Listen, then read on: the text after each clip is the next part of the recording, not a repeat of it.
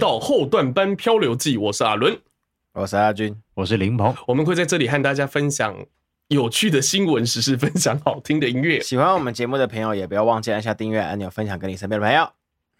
今天是 EP 什么呢？九十九十二啊！谢谢，大家都没有开头都没有先准备。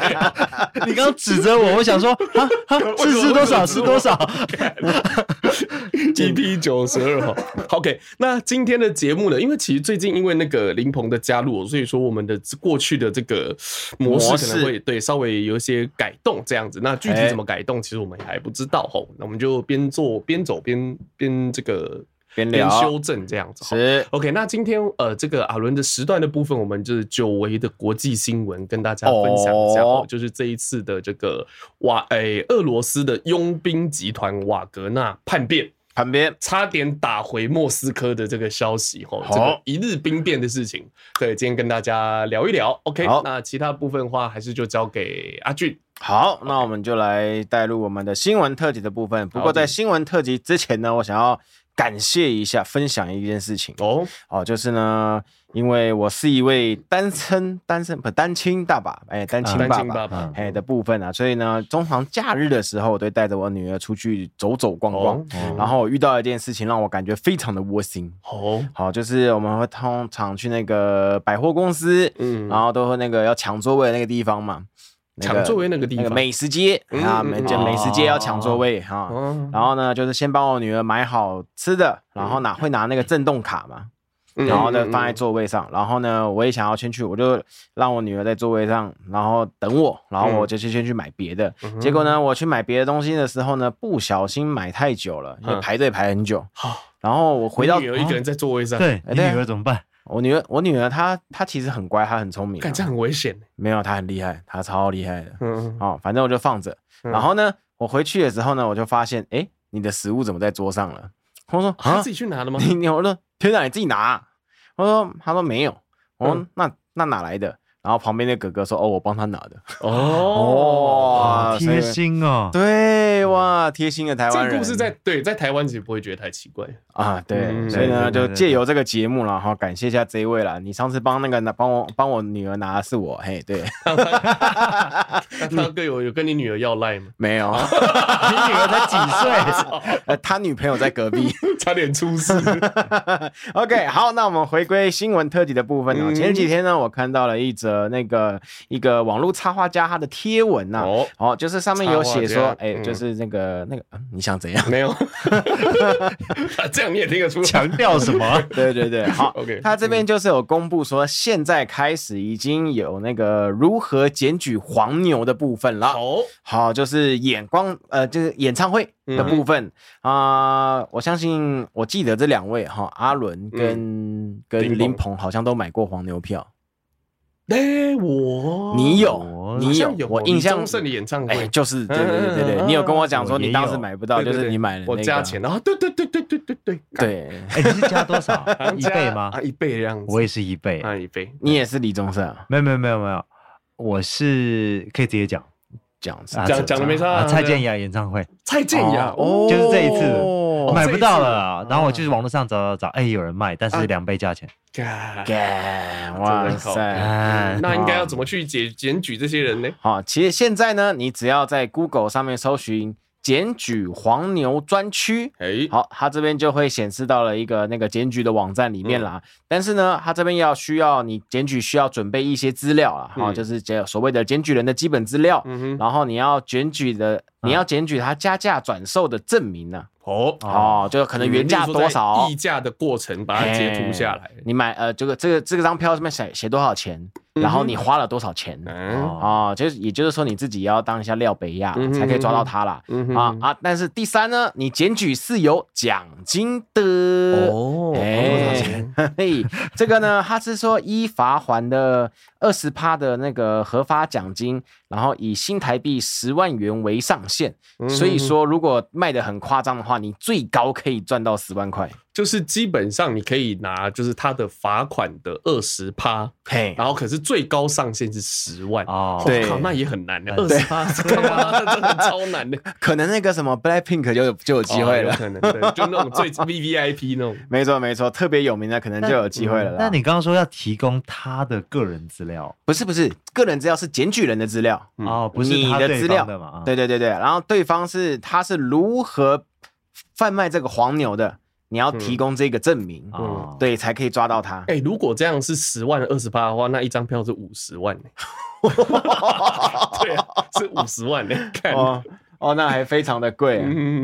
好的，那我们接下来下一则的新闻特辑啦。这一则呢，是要来分享一个跟诈欺有关系的新闻，回归到诈欺特辑。啊，回归到诈欺的部分。这边的事情是说呢，在一个菜市场，啊，就那种早市，嗯，啊，像婆婆妈妈最喜欢去的早市啦，啊，有一个广告那个布条，好，上面写着。一元冰棒，嗯，哦，通常很多人都会被便宜的东西给吸引，然后就过去，哦，哇，这个冰棒只要一块钱呢，老板，这冰块，这不是冰块，这冰棒一块吗？啊，老板说对，然后他一次拿个十几二十支，结账的时候呢，比如说他拿二十支，两百块，结账多少？两百，为什么？啊，他就说因为。因为一冰棒一元是试吃价，嗯。啊，所以如果你不是试吃的话呢，就是原价，原价就是十元一支啊。然后呢，然后呢，这个老板呢，哈，那种身上恰龙恰后，然后一副凶神恶煞的样子，你会害怕，所以呢就认了。哦。哦，当然呢，有一个勇敢的民众，嗯，他不受他的那个叫什么来着？因为这样讲不对，也可以这样讲，OK，可以这样讲吗？难得用那么高级的词，不习惯。可以啊，可以啊。所以呢，他当场就报警了。哦，好，然后呢，警察就来了，了解了情况之后呢，消保官就强调说，他这样的事情呢，就是广告不实，涉及诈欺罪，还有强迫购买，很严重哎，哎，还蛮严重的，哎，还蛮严重的。购买，因为他就是有一副比较。就是那个那个外外形有强迫力，外形哦是外形强迫购买，长相有强迫。外形是一回事啦，然后重点是就是对话当中就是有点语带威胁的样子啦，就是好比说好比说哎结账的时候哎那个好本来拿十支，跟说一百，他说哎不是一只一块钱吗？他说。怎么可能一支一块钱呢？用脑袋想也知道了，他这样子会回呛啊，会回呛客人啊，所以呢，就是这也涉及到了强制罪的部分呢，所以他还蛮严重的。其实消保官这个，看这个要宣导嘛。其实台湾消保官就是店家真的都，就是对对店家来讲，真的都是蛮有影响力的哦。这样子，如果说啊，你这样我要报消保官，一般店家都会息事宁人这样子。比如说吃吃到一根头发。然后，然后跟消保官讲啊，不用，不是不收你钱呢，就会这样子哦。对，所以所以你吃到头发你会怎样？就拿掉继续吃。我不会怎样啊，就哦。讲的好像你吃到头发你会大发雷霆一样。不干不净吃了没病。曾经我有一任女朋友是就这样，怎怎么样？怎样？如果是遇到这种餐厅的问题，他就要我我认识小保官。哇 靠，那个店家马上这样子。这但是只有讲这样哦，他没有具体威胁哦，啊，他只讲这样而已，只有讲这样。对，然后店家就好，不然就买学历几啊，这样就不给你收钱这样。哇，我是觉得不太好，人家做生意也是很辛苦，但有时候这就很难平衡。就到我这样是不是就是怎么讲，就是姑息他，可他就永远不会改进。这样子，可是他做这一通又很辛苦。我曾经遇过一个还不错的店家，哦，他的是怎么样？就是我们他是一个羊肉炉，然后我们吃到一半，有一只蚊子飞进去跳海啊，跳了跳跳到汤里面去了，挂了。然后我们就看到了，就啊，干，就跟老板讲，老板可不可以帮我换个汤？有一只蚊子进去了，嗯，对哦，老板看到就说哦好，没有问题。结果他换一整锅新的上来，有料的。哦，肉也有，整个换新，整个新的给拿过来。我会做生意啊，超级会，超棒的，会记得他，永远都记得。在哪里啊？在那个台北爱台 那个那个城市舞台附近。城市舞台附近，嗯，就是在呃那个明呃在小巨蛋的田径场附近了。诶，明呃台式那附近，对对对对，那附近是中式还是台式啊？中式台视我都不知道。那个社教馆城市舞台这样，对，八德路。对对对对对，在那对八德路上讲比较具体。对，没错，在那附近呢，好黄哎，橘黄色招牌的羊肉炉。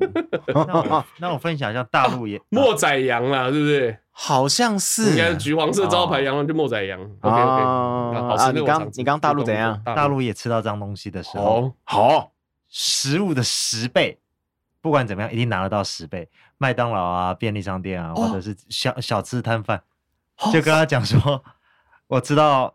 头发吃到坏掉的东西，吃到不熟的东西，我要发微博，他立刻发 发十倍回来。比如说我上次呃吃到一个鸡块啊麦麦当劳了，嗯嗯，鸡块觉得有点粉粉的不太对劲，跟他打电话跟他讲，嗯，支付宝直接十倍货，支付宝到账，对，直接 转过来，好屌哦，很屌，超屌。但是真的是很害怕出现那种公关危机哈。对，其实现在很多店都这样，像王品。王品集团旗下的这，尤其是最近又更那个做的又更用心，就是例如说，呃，我上母亲节我带家人吃饭嘛，哎，然后就有一个店员在旁边打破一件盘一块盘子，砰打破也没弄到我，很离我很近，他没弄到我这样子，然后后来马上说完之后，马上就这个啊不不好意思，然后就请了呃请了一瓶饮料。然后一直来连连轮轮流来，自己来不好意思，主管来不好意思，然后不好意思完，最后结账哦，还问你他要不要再啊再送一个丸子，送送两，我记得送两一个饮料一道菜，然后后来结账的时候啊不好意思，因为帮你打破，我再帮你打九折，就这样接二连三，就是你都要克诉他，你都是啊 算了啦，就不好意思这样子哦，你就一开始一瓶饮料想收买我，然后又菜，这样也想收买这九折。啊，好啦，算了，这个就会这样子，就是大大家现在就是知道说，就是那种发生公关危机，你不如一开始就花一点成本去解决它，总比后来报的。因为你如果到网络上干嘛，看那个以后打王品后面就是什么什么什么什么品质出问题啊，干嘛品质堪虑，哇，看那个对品牌的影响很大。哦，王品做的特别好。王品，对对对，王品集团旗下的都做的特别好。我我想突然也想表扬一下，不是表扬啊，嗯，那个叫什么？我有一个还不错的经验，也是送，也是赚了免费的一餐。嗯，真鲜，你怎么一开头就这样一个贪小便宜的故事？真鲜怎么怎么怎么怎么弄？有，就是我我我我记得我学生时代。然后我只带一张信用卡出门，大学我没呃大学，对我没有带钱，我没有带现金。的信用卡跟人家换现金，是不是？不是，不是这样，不是这样。然后呢，我就是去那家真鲜吃吃寿司，嗯。吃一吃，我突然听到他说啊，不好意思，我们的刷卡机坏了，你有现金吗？我听到这个，我突然冒汗了。看，我没有带现金出门，我就整个我听到之后，他就是柜台那个结完账之后呢，我就马上起身，我说不好意思，我要结账。嗯，然后我走过去说，先生，我只有带信用卡，怎么办？还是还是你让我回家拿？然后我就我很紧张，我真的很紧张。我那个时候我好像才十九二十岁我就不知道哇，他会对我怎么样？结果呢，他就说啊，你稍等一下，经理。嗯，我还找经理了，就经理来了之后，然后啊啊，没关系啊，这餐请你吃啦，然后就把他就直接就是会推着我的肩膀，然后把我把我推出去的概念哦。他说啊啊，我的一路我的肩膀就这这这，可是我还没吃完，我还有点饿，我就我就出去了。我说哦好。好赚到一餐了，感觉很好。对，感觉就是其实你很紧张，嗯，你很紧张，以为要被警察抓走吃霸王餐。我没有要吃霸王餐，我是你是你是没有办法让我付钱，付钱的。对对对对对对对，OK OK，所以就是做生意就是诚信真的很重要，对，诚信很重要了哈。就是以上这几个家诚信都还不错，所以我们就表特特地表扬一下，可以去鼓励一下，多多去消费。OK，好，那么下一则呢，我本来想要来讲一下那个最近本来会有一个新制上路，结果又临时取消的。那个道路交通的，我想大家都看，我就想干，真的还是假的？你要这样弄哦？看有在开车的人，哎，对对对对对，看你怎么，你知道人家讲什么吗？是怎么样？是怎么样？就是本来本来三十号，六月三十号，那个那个交通大执法升再升级，就是斑马线上只要有人，不管多远，你都得停。对。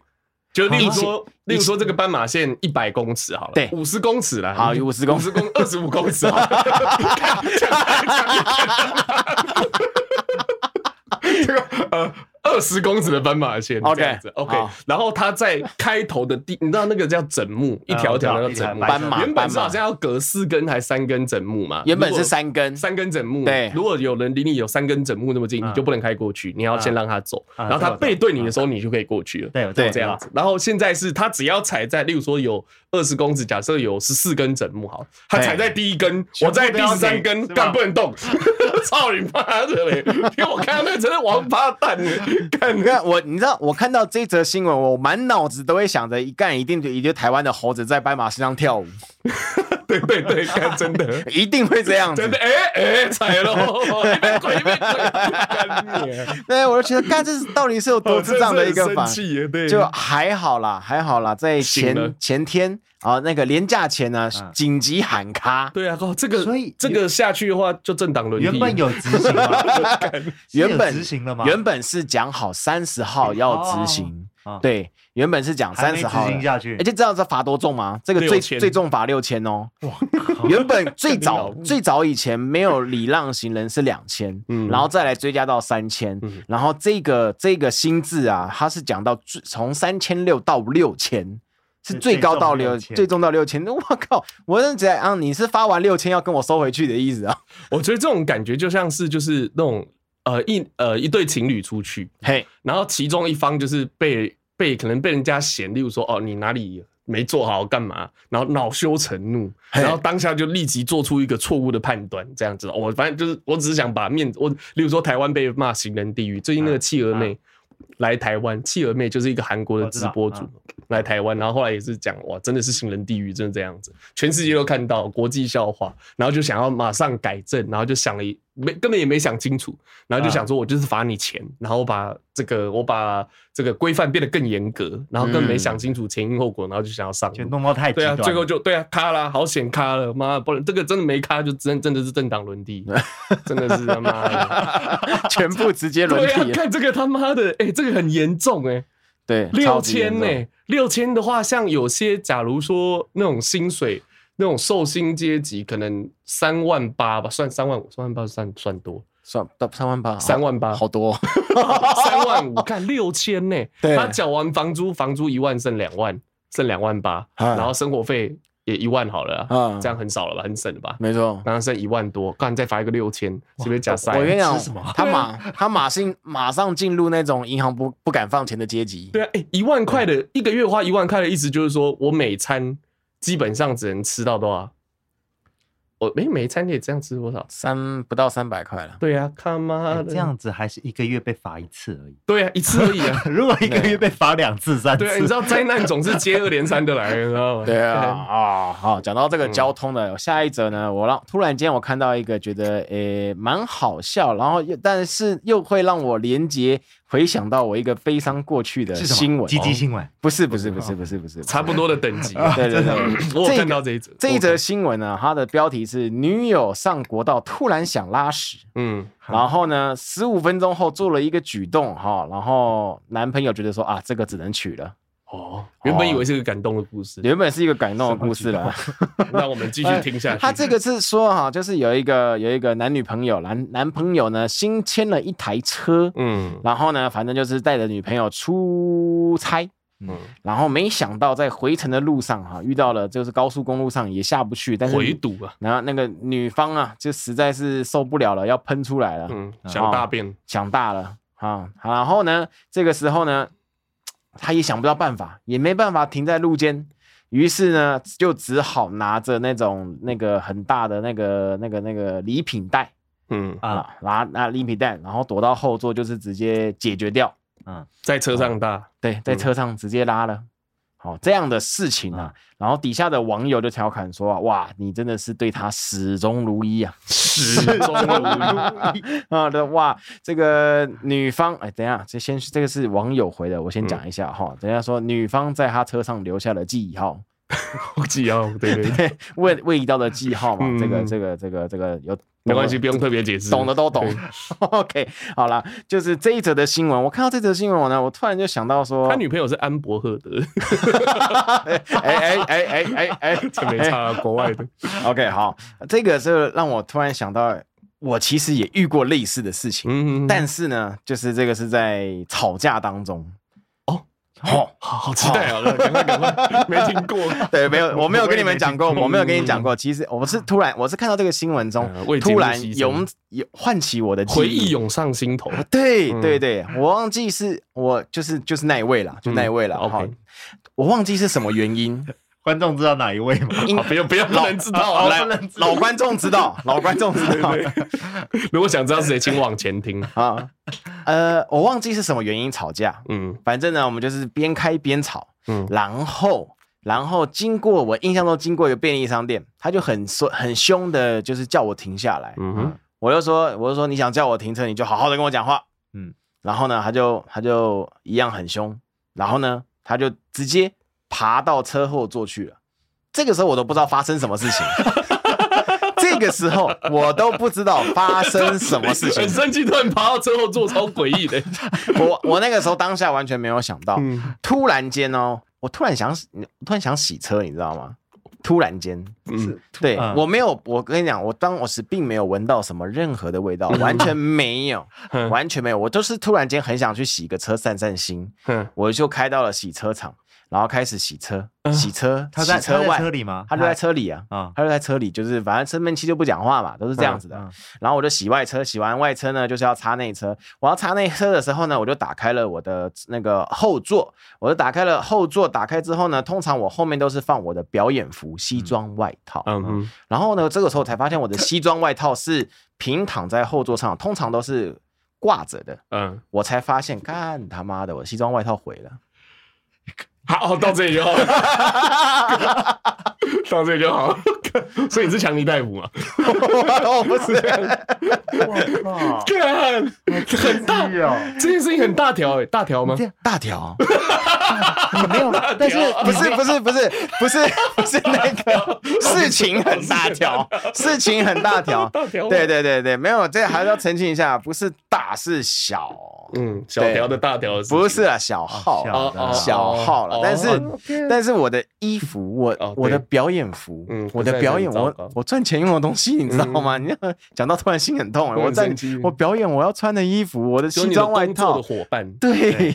被羞辱，被浸泡了。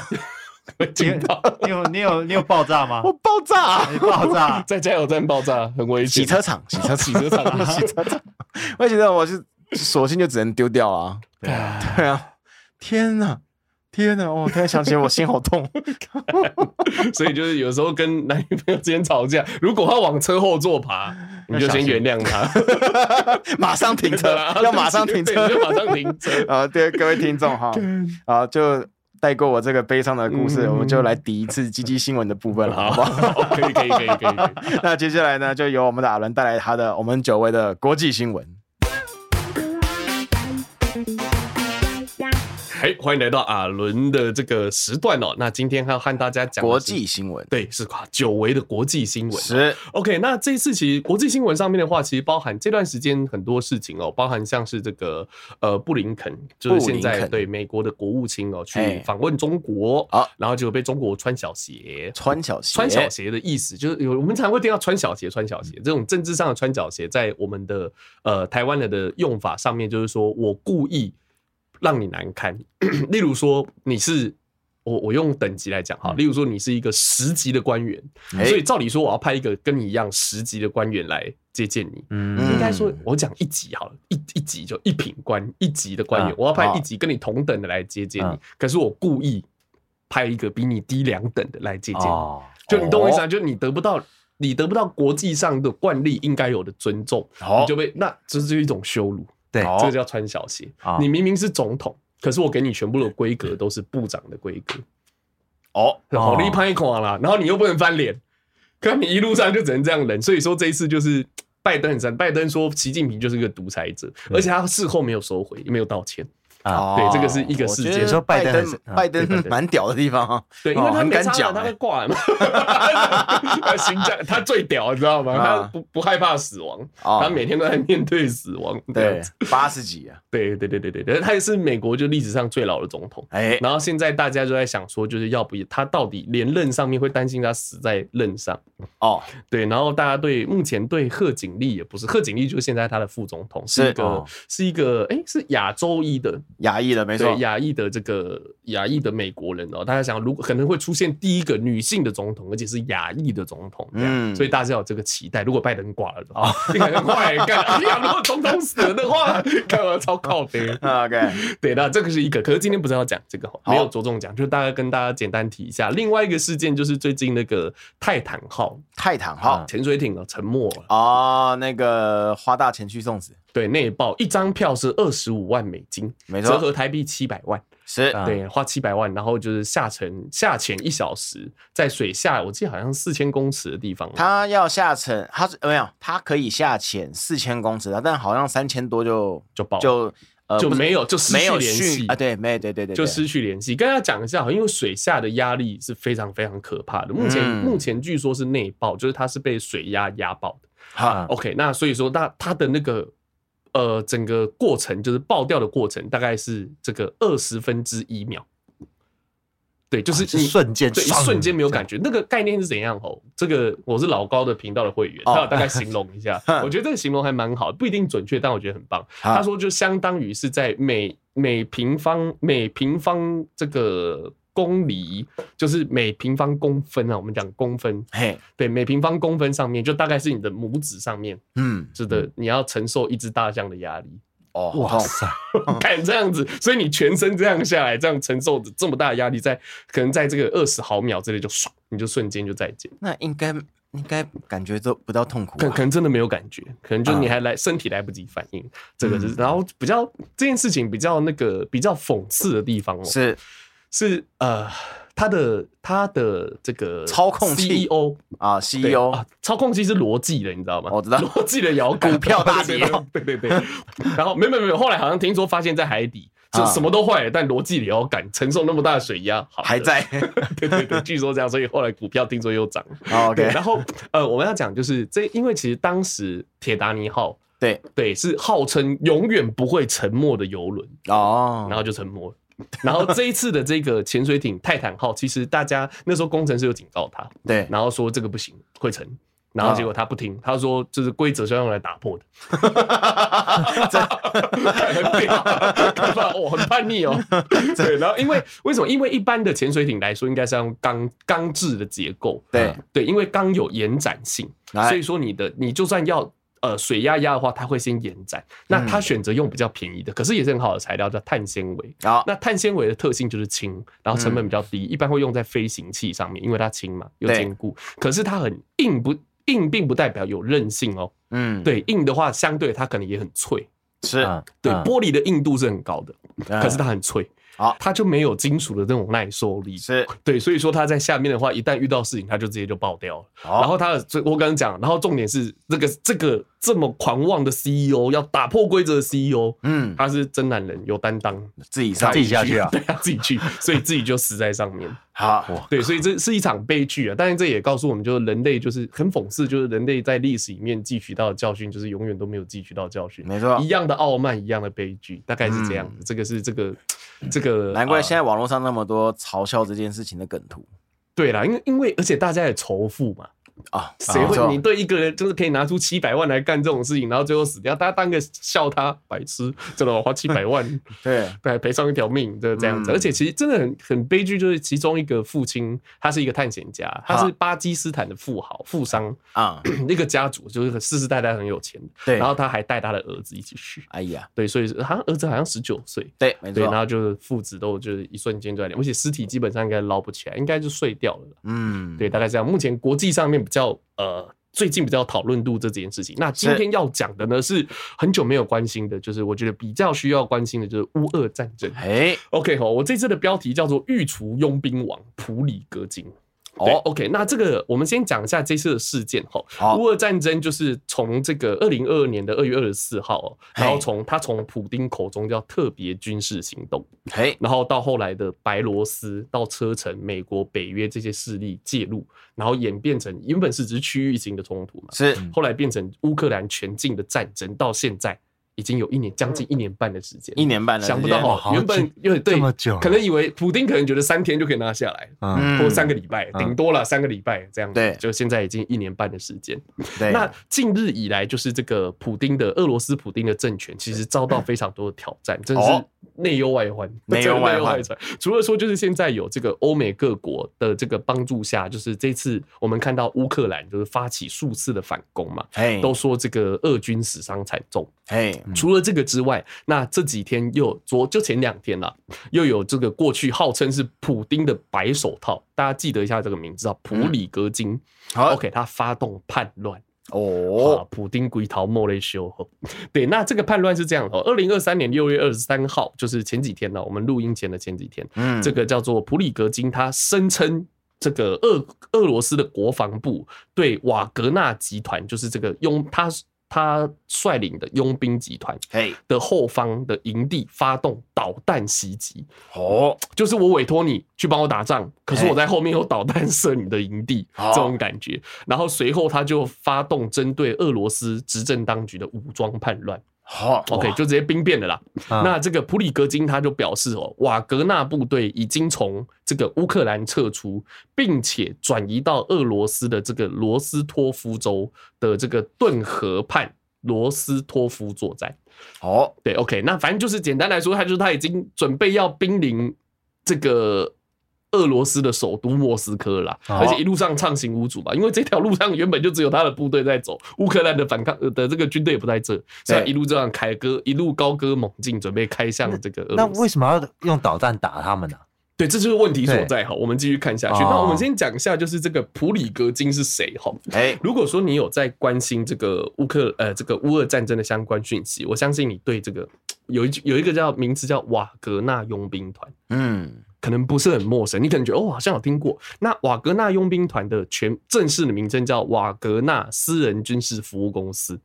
OK，那他普里戈金，我刚刚讲这个普里戈金就是瓦格纳佣兵团的老大、老大、老板。OK，那其实就是俄罗。那我要讲哦，其实俄罗斯的法律哦是不允许就是政府以外的这种个人经营这个武装力量。好，对，所以就是瓦格纳这很特别，是它是跳脱俄罗斯的法律之外成立的这种私人武装集团。哦，OK，但目前据目前的资料显示啊，瓦格纳的士兵，他的士兵，然后武器训练这些大多数的资源都是来自于俄国政府提供的。哦哈，OK，那为什么会这样子？那普丁。其实就是这个瓦格纳军团的主要服务对象。简单来说啊，就是普丁他想管的，他想插手的，但是很不方便的各种事务，就是由瓦格纳出面来干预。所以说，其实这几年你我们现在有印象的这几年的战争，比如说像是这个呃这个叙利亚内战，嘿哦，然后利比亚内战，中非共和国和马里的内战，这些战争都有瓦格纳集团的身影哦。而且瓦格纳最屌是他们以残忍著名。残忍著名，以残忍著名。然后他们在这个地区其实犯下很多这种叫战争罪。其实战争就是我们觉得说战争就是很野蛮啊，干嘛？的确，但其实就是在国际法上面还是有就是战争罪这件事情。例如说，有人指控这个瓦格纳集团他们强奸、抢劫平民，平民哦，不是针对士兵，强奸、抢、抢劫、抢劫平民，然后拷打、拷打被指控是逃兵的士兵，就是真的是非常恶名昭彰。嗯，所以那。那这个他们的主要领导人就是这一次挑战普丁，普丁的政权已经维持将近二十，已经有二十年左右。哈，对，这个普里格金就敢挑战他。然后据报道啊，普里格金有一个很有名，就是他残忍嘛。我讲简单讲一个事件，哎，他之前有一个逃叛逃者，哦，就他不想打，他就准备落跑，就被抓到。你知道他抓到他怎么弄？你知道吗？他处决嘛，枪杀之类的，或者是有听用石头砸的啊，他用铁锤处决他。哦哇塞，锤死啊！锤就是跟他用巨大的铁锤，大铁锤处决这个人，都敢锤死你这样子。所以说，就是在这个像这个卡内基国际和平基金会的这个高级研究员哦，他就有表示，就是这个普里格金他是以夸张的残忍是他的最大的特色。哇塞，对，那这个普里格金怎么来的？哦，普里格金是在一九六一年出生，那是当时的列宁格勒，就是现在的圣彼得堡。嗯哼，OK，圣彼得堡。那据报道，就是普里格金在二十多岁的时候，他那个时候就因为抢劫罪还有诈欺罪，在苏联，苏那个时候还是苏联，还没有俄罗斯，在苏联服刑九年，出狱的时候。他关到什么呀？关到苏联解体，哦，他就出狱了。他关到国家倒了，看就苏联解体。然后普里格金他走上了哦，其实这是一个励志的故事。嗯，他走上了创业之路。哦，对，他在他的家乡先做这个，先做这个热狗的生意，就是这种热车子的热狗。哎，然后后来把转向更大的项目，他在圣彼得堡。开了一家就是豪华的餐厅，豪华餐厅。对，那这个餐开这种餐厅有什么好处哈？他也是因为这个餐厅才走进了这个俄罗斯的权力的中心哦。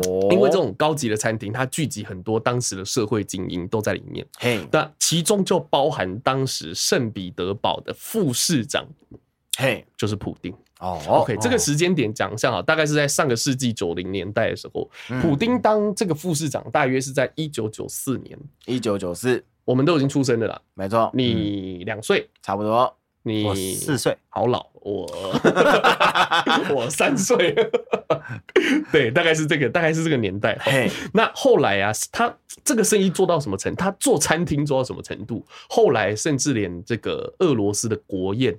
啊，例如说有要接见外宾啊，干嘛国宴都是给他承包。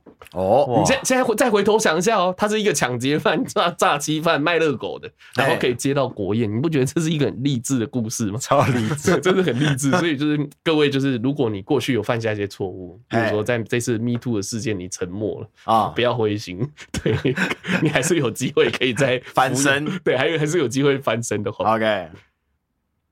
对，那所以说你看哦，我刚刚讲普里格金，他可以说是从他有像我们说什么社会的底层啊，什么乞丐啊翻身，例如说朱元璋，例如说刘邦这种啊平民翻身、乞丐翻身，他都已经是他已经他已经被社会他是怎么讲？他是在社会的体系之外的，就是囚犯。他从一个囚犯，然后混到厨师，然后混到今天这个地位，其实就是因为他和普丁这这段时间，你看哦，二十年的交情。其实脱不了关系，他有办法有今天这个地位。他等于是他在，你知道中共讲什么？中共讲什么东西出政权？枪杆子力。哎呦，不错哦，哇赞哦哦，对，枪杆子上出政权，就是你想要有权利，你就要先有枪。哎，OK，那普里格金就是掌握了。个人军，这刚刚讲的瓦格纳基本上就是他的私人军队。嗯，OK，那所以说他有这样的影响力，其实跟他是普丁的，你知道西方世界就是称，还有这个这媒体都将他视为普丁的密友。密友，对，密友就是那种。就是那种，例如，就就好像我们这样，哦，这种这种感觉，就是对我把我自己处理不了的事情，我委托给你去弄，我相信你，军队给你都没有关系，这种感觉。哦，普丁的密友，而且不只是战场哦，你知道普里克金他这个很屌，他的故事我真的觉得很屌。他在他同时也是俄罗斯的网军的老大。俄罗斯网军的老大，俄罗斯有间网络公司叫巨魔工厂网络公司。那据 FBI 哦，不是什么什么什么路透社哦，FBI 哦，他说就是这个机构当时的这个水军，就是他们的网军呐，发起这种广泛的这种假讯息的攻击，还有散播的活动。他们是影，他们这个活动影响了二零一六年美国选举的结果，总统选举的结果，就是希拉蕊和川普那一次。哦，对，所以那个时候不是有讲，就是。这一次对是二是什么？有境外的势力影响到我们的结果，这样其实这个所谓的境外他可以操控这个，很屌，你就知道他。你再再回想哦，他是一个厨子哦，他的外号就叫厨子。哈，对，他的外号就叫厨子。那二零一四年，这个普里格金成立了这个我们刚刚讲私人的军事公司，就是瓦格纳集团，和巨魔工厂一样。其实他长期以来都是否认。所以说，其其实他对西方世界来讲是一个很神秘的人，就是你知道是他，但他又否认，他到底是不是你嘞？这种感觉。然后他直到二零二二年，你知道，二零一四年，大概是你是你的，不是我，不是我，不是我。二零二二年九月，他说好了，是我，公开承认，对了，就是我。对，然后他，那我们刚刚讲他发起了叛乱嘛，可是这个叛乱，其实很多人会期待说，可不可以就是把普丁推翻？就直接结束乌克兰战争这样子，乌俄战争直接结束。但是到这个呃这个我看下是哪一个媒体，西方的媒体把它叫做一日兵变。一日兵变，对，一日兵变就是第二天他就落幕了，它只持续这个这个叛乱只持续对，只持续一天，雷声大雨点小。那这个是为什么会这样呢？第二天就是。呃，由这个和普里格金也有二十年交情，就是白罗斯的总统，嗯，叫做卢卡申科出面调停。哦，OK，另外一个总统出面调停了，那宣布就是和普里格金达成共识，停止瓦格纳武装人员在俄罗斯领土上的行动，并且这个采取进一步的措施，就停止这些事情。哦，嗯，那就是也缓解缓解了，就是呃这个俄罗斯的这个紧张的局面哦。嗯，那据了解，瓦格纳雇佣军已经转调队伍，就是他们已经队伍已经掉头了，没有继续往俄罗斯这个迈进这样子。那呃，这个协议的条件包含就是要绍伊古要辞职。绍伊古是谁？就是俄罗斯的国防部长。哦，对，要他辞职。OK，那这个还而且要特赦所有参与叛乱的瓦格纳士兵。哦，对，因为。普丁在第一时间就说，这是叛国，这是叛乱，我一定会，我发誓一定要报复他，叭叭叭，就讲这些呛声，你知道吗？呛狠话。就后来普丁同意取消这些，就是你没有叛乱，就这样，我取消取消你的叛乱，对对，取消你的叛乱罪，而且第三个同意让瓦格纳集团返回他们在非洲的根据地。瓦格纳集团的根据地在非洲，他们在非洲也有一个属于自己的地盘，有点像是呃缅甸的那种什么金三角，对对对对对对，大概就是这种感觉哈。对，那这就是整个事情的始末哈。那很多人会觉得说，好可惜哦，但普丁也被推翻。对，你对这件事情有什么看法？你觉得呢？你当时有看到这个新闻吗？我有看到这个新闻啊，你有觉得干好可惜哦。其实大家会觉得很可惜。对啊，你看想想看，如果普京就这样因为被推翻了，那中国势必就更紧张、更害怕了。哦，对，就是有一个镜子让他摆在那边让他看的。如果他要要发动战争，那是不是要担心自己也有那个敌对势力串起？推翻他的那个嗯的呃维尼世家之类的，那你你有什么想法？不是，我想他，我还不知道他们为什么打起来。谁们？就是他们两个，一个那个，他是说为什么要兵变？哦，对，为什么要兵变？刚刚讲了，就是那个他俄罗斯的国防部在，就是他们派他出去打，可是国防部在后面。对，那他为什么要打营地？这基本上。很有可能是军事斗争啊，就是他们其实就是那种高层和高层之间其实也都会有斗争上面的关系，所以说他的谈判条件第一条就是换掉这个国防部长啊，还有参谋总长换掉，就是现在掌握军权的军军权的人把他换掉，嗯，这样子他的条谈判的条件就是这样。那这个呃，这个其实代表说他的这次兵变是成功的。这个在我们例如说像华人世界里面有一个词叫兵谏。有那种哦，我要提出谏言，一个言字旁旁边一个请柬的俭，嗯，我要这个就是我要对你提出这个呃这个逆耳的忠言，这样这样谏这样啊。那大家用他不是用这个言语来谏，他用兵来谏，干嘛？你不听是不是？我用兵来，我用我用军队对逼你这样子啊。对，那这个也要清君侧，就是把把这个老大旁边的这些奸臣，就是把他排除掉，他成功了。所以，对，所以他下次有可能有没有可能，下次他再不爽又做这件事也是有可能。但其实我要跟大家分享的是什么？就是其实这一次很多事情，你知道啊，可惜一天就结束了。哎，对。可是其实大家去想，我觉得可以这样子来想哦。如果说普里格金他成功的话，哎，那他基本上就是下一个俄罗斯的掌权者。嗯，OK，他掌掌握了俄罗斯的意思是什么？就是他掌握了核武器。哦，OK。那普丁是一个训练有素的，就是他是前克鲁伯，就是那个呃，这个俄罗斯的特种，有点像俄，有点像苏联的 FBI 啦，这样的特工人员出来的。所以说他其实对这种政局啊，干嘛，他其实有一定的这种了解的程度的，他是有受过专业训练的人。他手上掌握核弹就已经很可怕啊。然后一个诈欺犯，哎，他掌握了全世界第二多的核弹。更可他就是更励志的故事，这 很励志是吧？我觉得这是一件更可怕的事情。我觉得西方并不会想要这种事情发生啊。对，这种感觉就好像你知道，因为其实美国以前就干过这种蠢事啊。中东现在不是一直打仗，一直打仗，一直打仗。其实当时是有一个人可以 hold 住全部的这个中东的这种小国家，这个人叫做海山。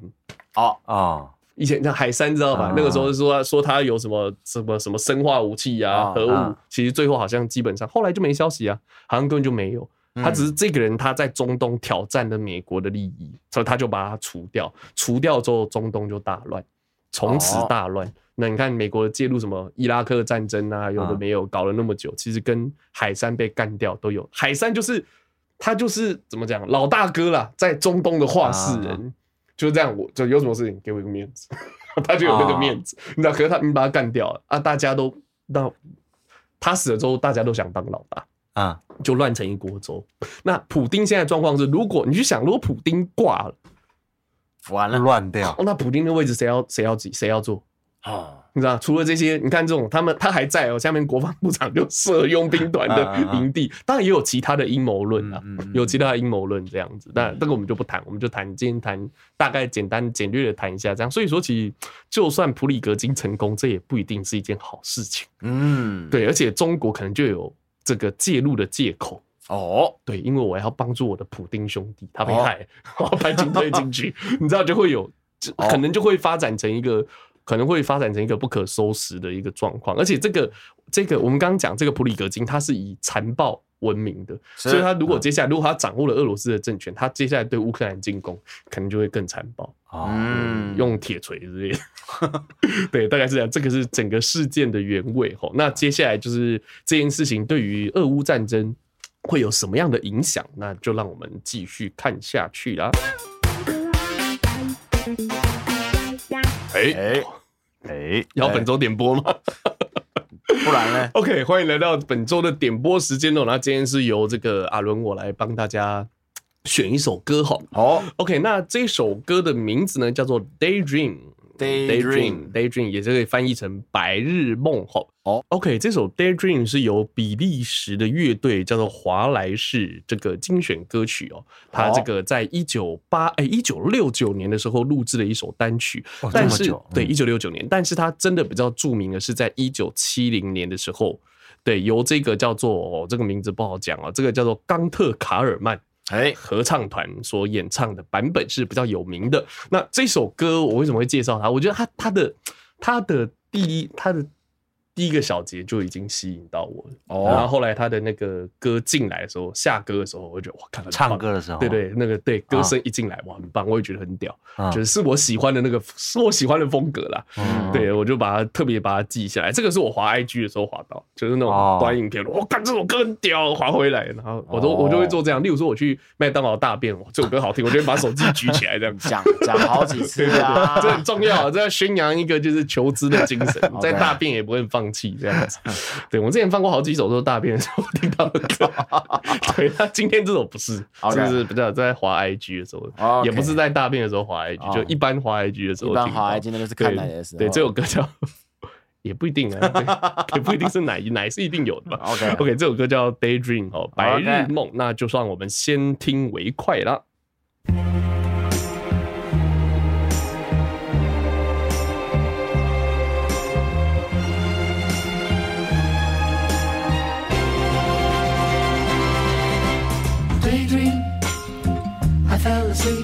the flowers for a couple of hours on a beautiful day.